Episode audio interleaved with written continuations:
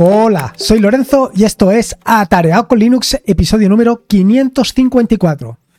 Ya te puedes imaginar que estoy realmente emocionado y continúo con esto de crear mi propio escritorio Linux. Y tal y como te conté en el episodio 551 en el que te hablaba básicamente de eso, de cómo podías crear tu propio escritorio Linux utilizando JavaScript y una herramienta que se llama AGS, pues ya tal y como te adelanté en ese episodio del podcast, te voy a ir contando en sucesivas entregas qué es lo que está sucediendo en mi escritorio y hacia dónde voy y básicamente ir contándote más o menos por dónde estoy caminando, hacia más bien cómo me encuentro, qué es lo que me falta o qué, eh, como te diría, qué piedras en el camino me he encontrado y que me dificultan esto de crear mi propio escritorio Linux. Lo cierto es que es algo apasionante porque es aquello de que realmente tienes un, marco de trabajo, un framework, tienes las herramientas básicas para construir un entorno de escritorio, un escritorio Linux, que sea exactamente lo que tú necesitas. Siempre y cuando estamos hablando claramente de un Tiling Window Manager. Ahí es donde puedes tener el primer problema. Pero incluso en un escritorio tradicional, como puede ser GNOME, o un escritorio tradicional, como puede ser eh, KDE, también podrías montar esto que te estoy contando, así como lo estás oyendo. Yo básicamente lo estoy utilizando en SWI, que es un entorno de escritorio de tipo Tiling Window Manager, porque es donde mejor me encuentro y donde mejor me desplazo. Pero también lo podrías montar en cualquiera de estos dos entornos de escritorio, aunque no sé si tiene todo el sentido que podría tener. Quizá para una pantalla supletoria sí que podría tener sentido, pero para eh, combinarlo con el escritorio, no lo sé, esto tendría que verlo. La cuestión es que, como ya te conté en el episodio 551, eh, en combinación con JavaScript puedes crear eh, un entorno de escritorio realmente potente. No te estoy hablando ya de lo típico que puedes encontrar a lo largo y ancho de Internet de combinar i3 o de combinar SWI o Hyperland con distintas herramientas. No, no, te estoy hablando de crear un entorno de escritorio perfecto, bueno, perfecto para tus necesidades, claro, que para las mías a lo mejor son completamente distintas. Ahí puedes montar exactamente todo lo que quieras y no es aquello que estés limitado por una determinada herramienta. Dado que lo estás programando, puedes hacer exactamente lo que quieras. Esto ya sabes que es un poco pues como aquel, que al final pues vas a tener que invertir más tiempo del que quieres. Pero si lo haces tal y como lo estoy haciendo yo ahora, que es poco a poco, si vas construyendo cada una de las herramientas conforme las vas necesitando, realmente puedes hacer algo espectacular. Pero no solamente espectacular, sino además bello. Así que vamos directos al turrón. Te voy a contar los avances en mi escritorio Linux. Y antes que nada, pues hacer un muy rápido repaso. Como te decía en la introducción, todo esto lo estoy montando con una combinación de piezas que son SWI FX, que es un Ford de SWI recomendado por Antonio, y en el que es básicamente SWI con determinados efectos adicionales. Eh, hasta el momento estaba utilizando Hyperland, pero por las circunstancias, por el hecho de que Hyperland estaba consumiendo determinados recursos, determinados no, demasiados recursos, pues dejé de utilizarlo. Luego esto lo combino con eh, AGS. AGS es la herramienta que estoy utilizando para montar pues tanto la barra de herramientas como los menús, como los pop-ups, como las ventanas de selección, como las herramientas para seleccionar eh, la red, para seleccionar el audio, para seleccionar para seleccionarlo todo. Te permite crear tus propias ventanas perfectamente. AGS es un derivado de GJS, eh, que es un motor de JavaScript que te permite hacer todo esto. Y todo esto eh, lo puedes hacer, como te digo, al más mínimo detalle. Y no solamente esto, sino que además lo combinas con CSS para darle pues la característica que tiene. En los distintos viernes de escritorio últimos estoy publicando más o menos cómo está quedando el escritorio para que te hagas una idea. Pero realmente es espectacular. De verdad que es precioso. Y luego, lo último que quería comentar antes de nada es el consumo. Tienes que tener en cuenta que aquí tenemos dos piezas, que son por un lado SWI y por el otro lado eh, AGS. SWI está consumiendo en torno a los 150 megas y AGS está consumiendo en torno a los 170 megas. Es decir, estamos hablando que entre los dos son unos 330.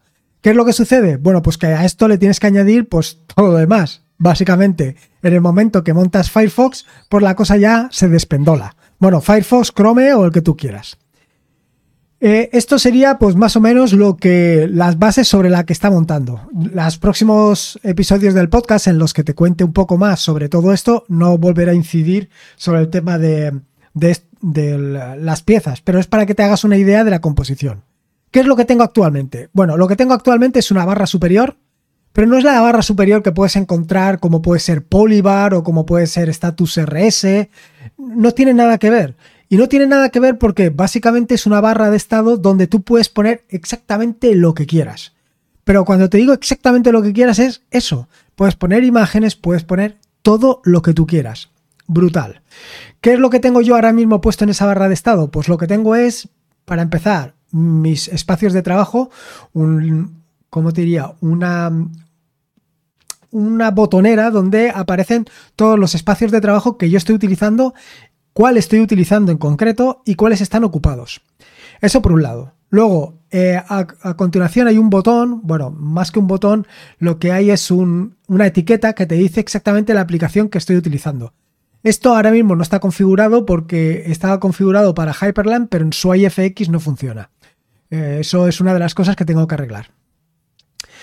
En el centro tienes el, el calendario, bueno, tienes más bien la hora y la fecha, que cuando pulsas a esto te aparece un menú desplegable donde te dicen las notificaciones, las últimas notificaciones, todas las notificaciones que tienes, que no has aceptado, entonces ahí te aparecen todas, y luego un calendario y unos botones donde te dicen los recursos que están consumiendo.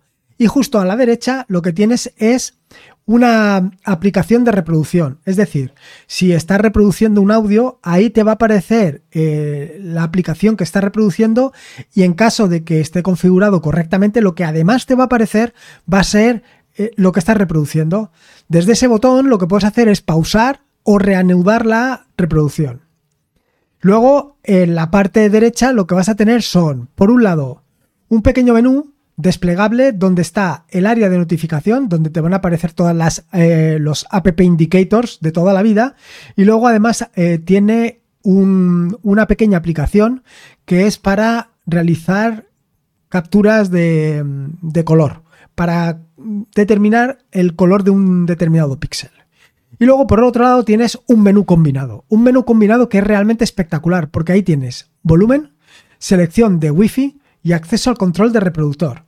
Ahí también puedes seleccionar el, reproductor, eh, por dónde quieres escuchar. Quiere decir, si tienes eh, varios equipos de, audio, eh, si tienes varias salidas, tú puedes seleccionar cuál es la salida por la que quieres que se escuche. De la misma manera puedes hacer o puedes mutear el volumen, el sonido, etcétera, etcétera. Todo eso lo tienes ahí disponible. Y por último tienes el menú de salir. Aparte de esto también está ya implementado el lanzador de aplicaciones. ¿Qué he implementado durante estos últimos días? Bueno, lo primero que he implementado ha sido el fondo de pantalla.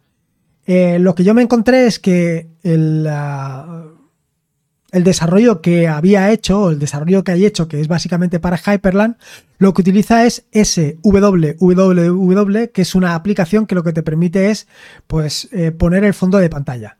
Sin embargo, a mí me parecía un poco, pues, no sé, un poco extraño utilizar otra aplicación cuando directamente con AGS puedes poner el fondo de pantalla. Cierto es que vas a consumir algo más de memoria porque lo que vas a hacer es poner el fondo de pantalla en todos los espacios de trabajo que tengas. Pero bueno, es que tampoco es tanto y tampoco es tan pesado. Ya has visto que estábamos hablando de 170 megas. Que si vas a tener 8 eh, gigas o 4 gigas es que te sobra por todas partes. Ese no es tu problema. Tu problema básicamente va a ser el navegador. Eh, para hacer el fondo de pantalla lo he utilizado es un widget, eh, bueno, una clase que es, una drawing area que te permite sobre esa drawing area pintar básicamente lo que quieras. Y yo lo que he pintado ha sido eh, los fondos de pantalla. Para esto lo que he hecho ha sido configurar en las opciones de AGS, bueno, en las opciones de todo esto, que ya llegaré a configurarlo con más detalle, bueno, pues en las configuración, puedes seleccionar un directorio. Y lo que va a hacer es todas las imágenes que cumplan una serie de condiciones, por ejemplo, que sean PNG o JPG, etcétera, etcétera, lo que va a hacer es, de forma aleatoria, cada vez que las carga, eh, selecciona una y la pone de fondo de pantalla. Yo en principio he puesto el mismo fondo de pantalla para todas las áreas, pero incluso se podría discriminar de forma que para un área puedes utilizar, para un espacio de trabajo, puedes utilizar un fondo de pantalla para otro fondo, otra área de trabajo otro fondo de pantalla. Luego, por otro lado, he modificado el tamaño de todas las imágenes, de forma que la he acoplado perfectamente a mis pantallas. Esto es para no tener que redimensionar, para no tener que partir de una imagen que a lo mejor tiene, pues no sé decirte, 5000 eh, por 4000 y convertirlo en 1920 por 1080. Me parece muy absurdo. Directamente lo he convertido y así ese trabajo se lo ahorro, porque esto es algo que voy a hacer continuamente. Otra de las cosas que he hecho esta semana ha sido modificar el lanzador de aplicaciones. Porque, como te conté, el lanzador de aplicaciones iba, pues tenías que seleccionar la palabra, el nombre de la aplicación. Pero lo que he hecho ha sido que puedas seleccionar letra a letra.